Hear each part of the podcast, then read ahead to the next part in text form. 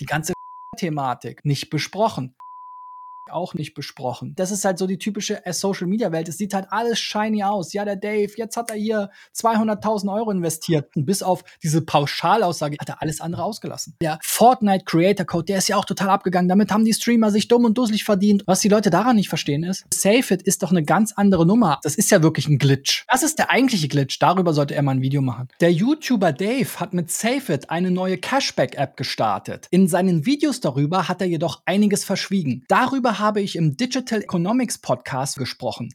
Die Highlights daraus seht ihr jetzt. Dave hat eine große Anzahl an Zuschauern, also würde ich sagen, einer der größten YouTuber und auch, äh, finde ich im Moment einer der interessanteren YouTuber, der, der halt äh, immer wieder neue Projekte macht, wo, wo er Dinge aufbaut. Jetzt hat er halt ein Softwareunternehmen aufgebaut. Sein großer Vorteil ist natürlich, dass er eben eine große Reichweite hat, einen eigenen Namen und eine die-hard Community, die ihn halt feiert und damit hat er natürlich einen Wettbewerbsvorteil oder einen USP anderen gegenüber. Ungelogen hat das natürlich im Moment einen gewissen Hype. Aber wenn wir uns das in Google Trends anschauen, ist der Hype dann auch doch nicht so groß, ne? Also Trotz all diesem Hype kommt es halt nicht auf das Level ran von einem Schub, was so eins der größten deutschen Cashback-Portale ist. Zumindest, wenn man das jetzt in Google überträgt. Ne? Natürlich gibt es auch unheimlich viele Leute, die einfach direkt die App benutzen. Und da gibt es wieder neue andere Tools für, ne? wie Similar Web, wo man dann auch von außen gucken kann, wie viele Besucher haben so Websites. Gibt es auch für Apps, ne? wie viele App-Downloads haben die und so weiter und so fort. Du hast dich bei YouTube hingestellt und hast gesagt, nö, ich glaube nicht, dass das funktioniert. Und ich denke auch nicht, dass es funktioniert. Aber wie waren da die Reaktionen? Hast du da auch in den Kommentaren irgendwie Ärger gekriegt? Ja, also es, es, es war natürlich jetzt für mich auch ein bisschen ein viraleres Thema. Ne? Also es, der Content, den ich mache, der ist ja generell jetzt von seiner Natur her eher fachlich, äh, Business und so. Man hat richtig gemerkt, quasi, wann man welche Zielgruppe erreicht hat. Also ganz am Anfang in meiner Business-Bubble, sag ich mal, kam fast ausschließlich positives Feedback. Und dann hat man natürlich gemerkt, okay, so das waren so die ersten paar tausend Views und jetzt sind das ja irgendwie 30 oder sowas, 1000 Views. Und da sind natürlich dann auch irgendwann ähm, Kritiker gekommen. Ist ja auch vollkommen in Ordnung. Äh, jetzt gibt es da natürlich ein paar Leute, die komplett einfach Fanboys sind und sag ich mal auch ein bisschen verstrahlt, ja. Also dann alles glauben und alles toll finden und jeder, der was anderes sagt, ist irgendwie blöd und so weiter. Ne? Da waren jetzt auch schon mal ein paar dabei, die musste ich halt leider echt ähm, auch äh, sozusagen bannen, ähm, weil die dann halt auch irgendwie persönlich angreifend wurden. Aber es gibt auch viel berechtigte Kritik. Es, äh, Kritik. es haben sich auch ein, zwei Creator geäußert. Es gab zum, zum Beispiel von Finanzfluss, was ja ein sehr großer Finance-Channel in Deutschland ist, auch ein Reaction-Video. Ähm, ja, der hat, sag ich mal, glaube ich, auch wenn ich es richtig verstanden habe, jetzt im Grunde, sage ich mal, meiner Grundthematik oder meiner Grundkritik zugestimmt, hat aber auch noch ein, zwei Aspekte dazugeworfen. Also man, man merkt schon, dass ich da jetzt nicht ganz Unrecht habe, aber natürlich gibt es auch dann Leute, die sagen, hey, alles, was der Dave anfasst, wird zu Gold und das ist ganz toll. Und man muss aber hier auch wirklich unterscheiden. Also Dave macht ja viele solche Experimente, wo er Geld verdient, seine Trade-Ups vor allen Dingen. Und da muss man aber auch immer sagen, ich sag mal, das war halt auch immer alles so Spielfirmen. Ne? Also er hat da auch teilweise Sachen gemacht, die man halt, also wo man sagen muss, okay, Kids, don't try this at home, ja. Also einfach irgendwelche geschützten äh, Marken oder Bilder zu nehmen, um sie auf T-Shirts zu drucken oder irgendwelche Porsche-Modelle zu gießen und die dann online zu verkaufen. Das kann sehr schnell krass nach hinten losgehen.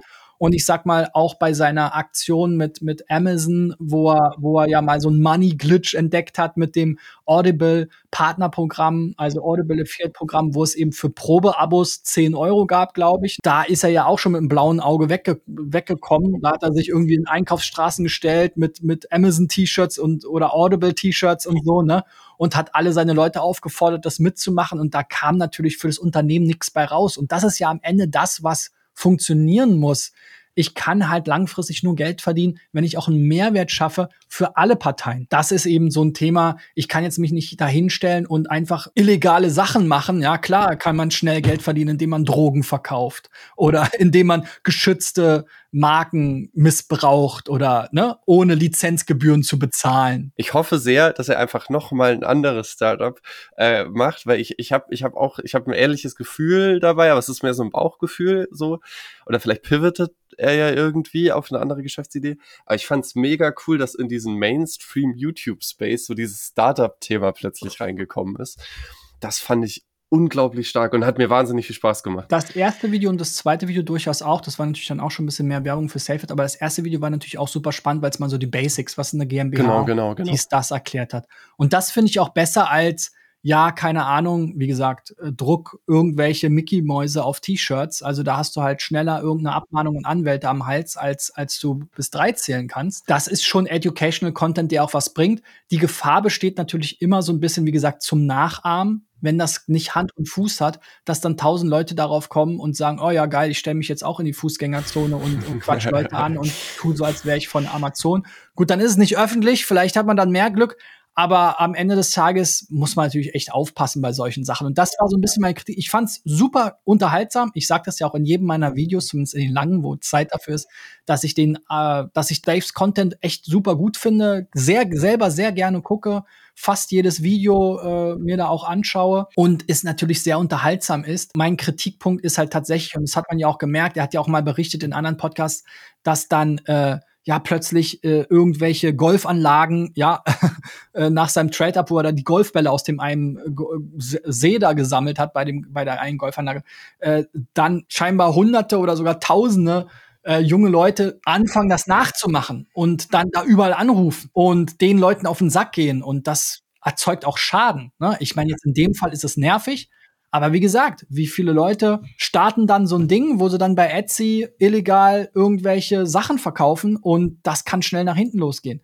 Die ganze Steuerthematik auch nicht besprochen. Risiken der Unternehmensgründung nicht besprochen. Das ist halt so die typische äh, Social Media Welt. Es sieht halt alles shiny aus. Ja, der Dave, jetzt hat er hier 200.000 Euro investiert. Daran gibt's ja auch schon Zweifel. Ne? Also da gab's auch einen, der hat mal im Handelsregister nachgeschaut äh, und hat irgendwas von 40.000 gefunden. Das muss man immer aufpassen. Es ist natürlich YouTube. Es muss spannend sein. Es muss Pep haben. Es muss ein bisschen übertrieben werden. Aber was dann am Ende alles dranhängt, ja, die waren jetzt mal einmal beim, äh, beim Notar. Das hat er mal gezeigt. Aber das ist ja quasi nur, weil es der Gründungszeitpunkt ist. Aber was die Gründung gekostet hat, wäre ja auch mal spannend. Er hat hier bei SafeIt, hat er das mit den Kosten, bis auf diese Pauschalaussage, ich investiere 200.000 Euro, hat er alles andere ausgelassen. Welcher Normalo aus seiner Community kann 200.000 Euro investieren? Sehr wenige wahrscheinlich.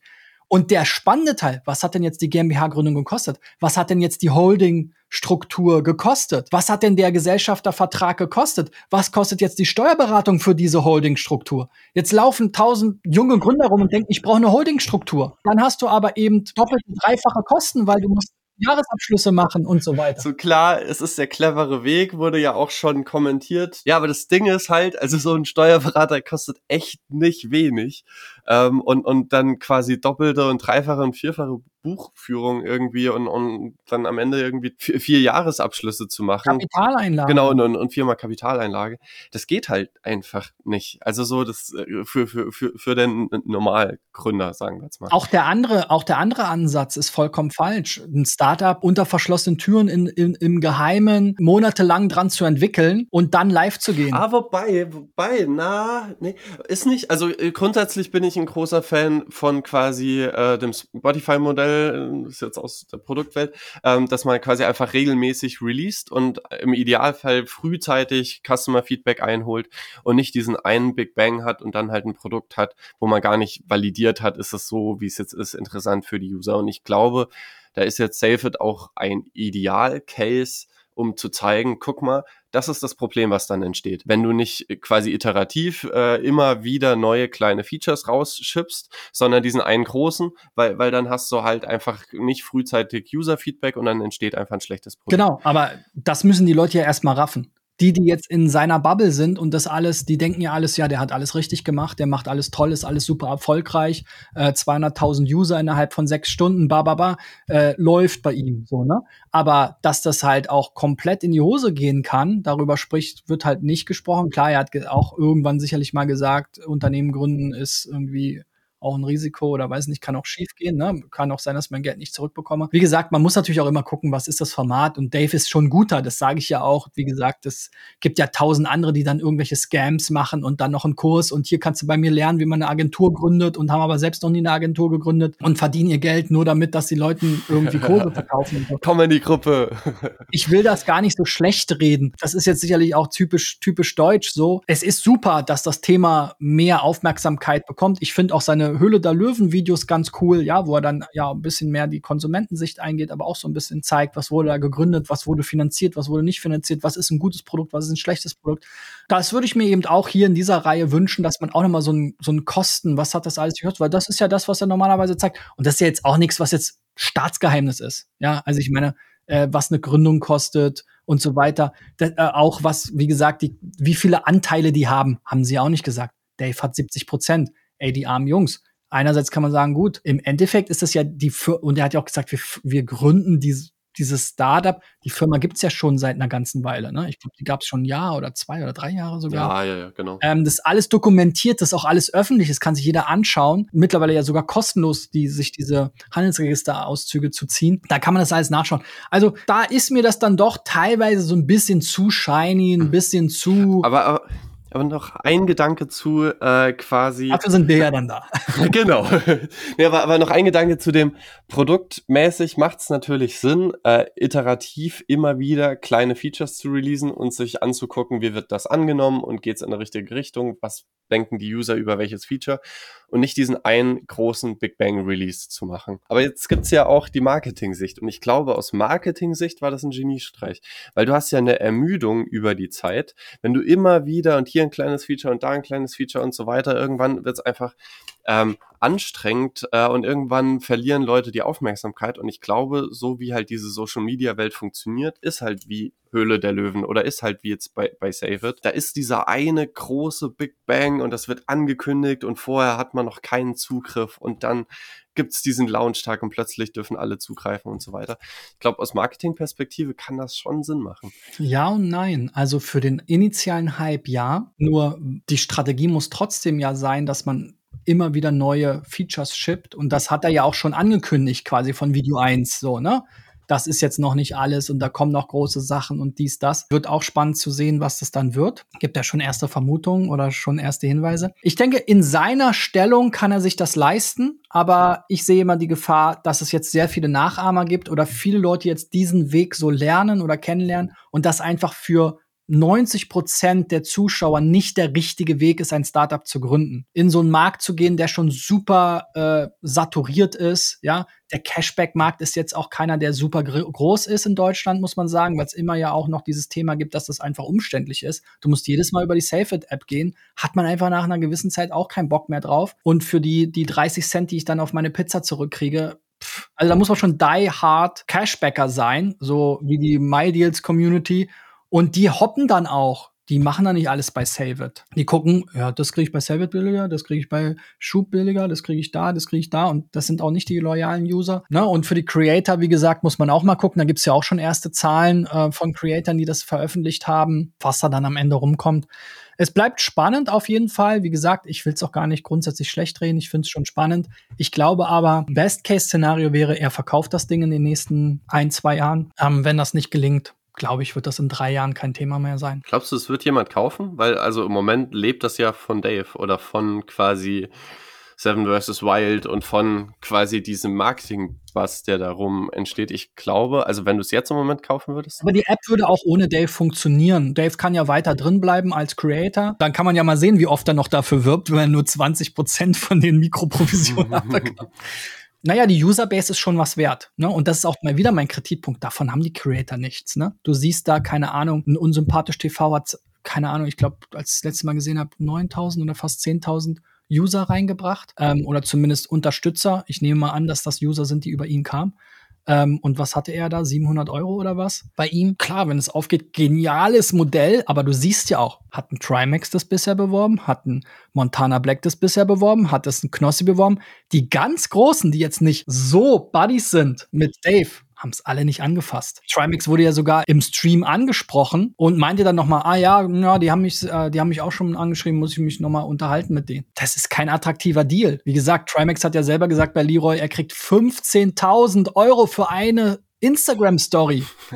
Und dann kommt immer das Argument, ja, aber die machen das ja nur so nebenbei, die sind alle faul. Ja, aber irgendwie muss er ja darauf aufmerksam machen, wie dem auch sei. Und dann letztes Thema, was mir noch krass auf dem Herzen liegt äh, zu dem Thema, ist dieses Thema Creator Code. Das war, du hast ja gefragt nach den Kommentaren. Das ist das Hauptargument, dass jetzt alle sagen, ja, aber der Fortnite Creator Code, der ist ja auch total abgegangen. Damit haben die Streamer sich dumm und dusselig verdient und so weiter und so fort. Was die Leute daran nicht verstehen ist, der Fortnite Creator Code war einfach ein Fortnite Affiliate Programm. Montana Black hat Fortnite gestreamt, seine Zuschauer haben Fortnite gespielt und er hat dann eine Provision bekommen, wenn die Leute über ihn digitale Güter in Fortnite gekauft haben. Das ist ja genau der Case, den ich in meinem Video auch beschrieben habe mit, wenn der Creator direkten Placement oder direkt Werbung im Kontext seines, seiner Inhalte macht für die Brand, dann kann sich das lohnen. SafeIt ist doch eine ganz andere Nummer. A, gibt's da ja nicht, da wird ja niemand sagen, ey, ich habe mir gerade Möbel bei Höfner gekauft, jetzt geh doch über SafeIt, mach doch Cashback, sondern der Pitch wird immer sein, ey, willst du Geld sparen, SafeIt hier, sehr allgemein. Es gibt keinen richtig krassen Call to Action, außer sich bei SafeIt zu registrieren, was die Leute dann machen, wovon der Creator nichts hat.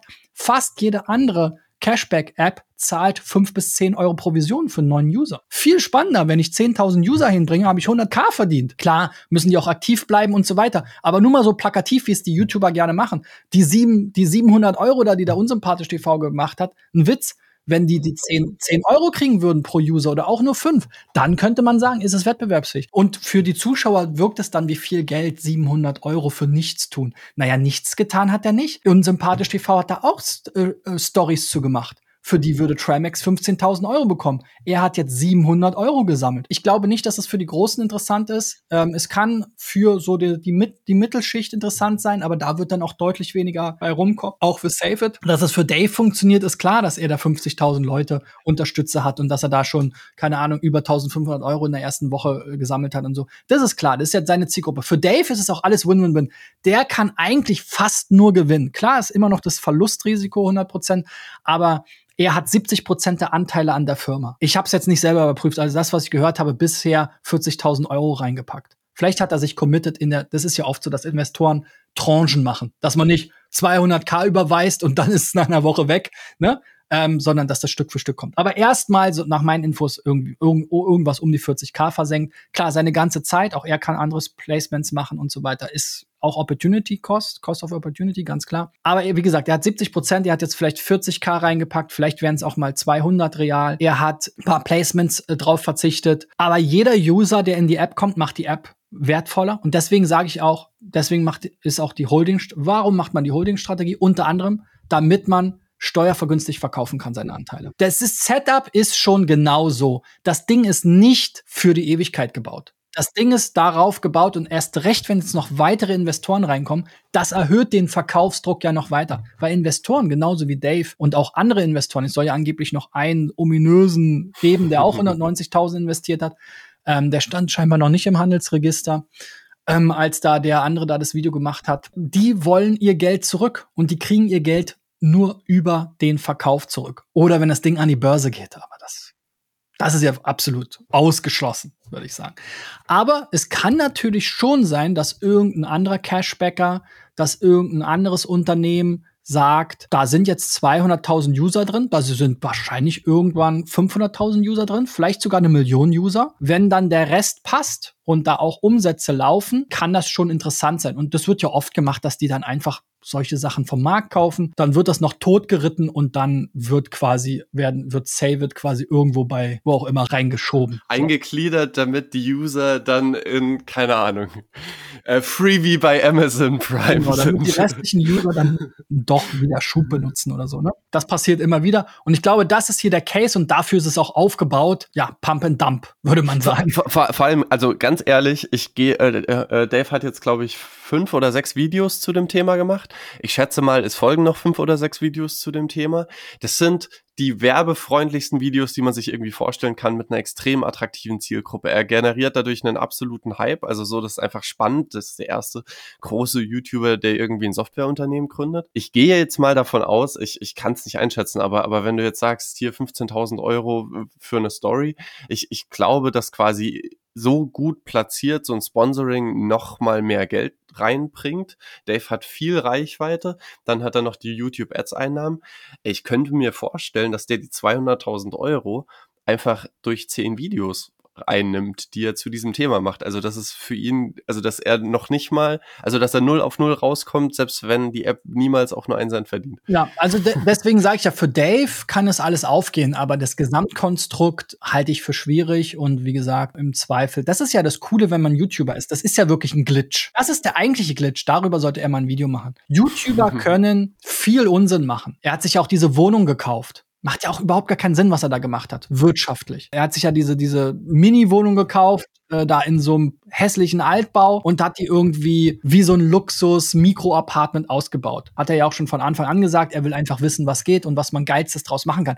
Aber das ist ja kein Geschäftsmodell. Da hat er einfach Geld verbrannt eigentlich. Also der Glitch ist ja hier, ja. dass einfach darüber Videos machen, ihm das Geld wahrscheinlich wieder einbringt. Und das ist aber genau der Glitch, den ja seine Zuschauer zu 99 Prozent alle nicht haben. Und deswegen entsteht da halt auch so eine Scheinwelt von Dingen, die eben einfach für Otto Normal Startup Gründer so nicht funktionieren. Es haben sich ja bei mir auch vielleicht jetzt noch zum Abschluss nach dem Video nicht nur du gemeldet, sondern auch noch ein paar andere andere Gründer, ja, die auch ähnliche Apps oder was planen oder schon geplant haben oder ausprobiert haben. Auch verschiedene Ansätze, die wir sicherlich auch noch bei SafeIt sehen werden, ja. Zum Beispiel, dass man sein Bankkonto verbinden kann, ist da so ein Thema, ja. Ähm, was aber auch an gewissen Sachen gescheitert ist dann wiederum. Oder ein, ein anderes Startup zum Beispiel finde ich total cool. Die haben jetzt erstmal eine WhatsApp-Gruppe gestartet für genau diesen ähm, MVP, um überhaupt erstmal herauszufinden, wie funktioniert das alles. Jetzt, ne, da habe ich da, ich habe ich meine App schon. Da poste ich meine Deals rein mit den Links und sag, geh hier drüber, guckt euch das an. Die haben noch mal einen anderen Ansatz, der auch super spannend ist. Da gibt so viele ähm, Leute da draußen, die Sachen ausprobieren, ähm, die aber eben gescheitert sind, weil sie eben nicht diesen YouTube-Glitch haben, sozusagen. Ne? Dass sie einerseits alleine durch das darüber sprechen wieder eine Refinanzierung bekommen und andererseits durch die Reichweite einfach einen massiven Bonus, einen massiven Vorteil haben. Und deswegen ist es natürlich super klug von ihm, das so zu machen. Dave ist, ist, ist ja auch ein cleverer Kerl. Für ihn kann, ist die Wahrscheinlichkeit, dass er da plus minus null oder eben sogar mit fetten Plus rausgeht, ziemlich hoch. Und ähm, wie gesagt, im Bestfall für ihn werden wir in den nächsten ein, zwei Jahren einen Exit sehen. Es gab auch schon Sachen, da ging das super schnell. Ne? Also da war das Ding, was war denn das? Das war, war eBay Deutschland war das doch sogar. Ähm, das haben ja die, die, die äh, Samwas gegründet also die dann später ähm, Yamba und Rocket Internet und Zalando gegründet haben und so weiter. Ich glaube, die haben eBay Deutschland, also das hieß ja Alando damals, die haben eBay quasi kopiert und in Deutschland ge gelauncht und ich glaube in unter einem Jahr verkauft. Ne? Für Millionen und Abermillionen so. Wenn du mehr über meine Unternehmen erfahren willst und wie sich die Suchmaschinenoptimierung seit 1998 verändert hat, höre gern auch im Digital Economics Podcast rein. Bis dahin, euer Christian. Ciao, ciao.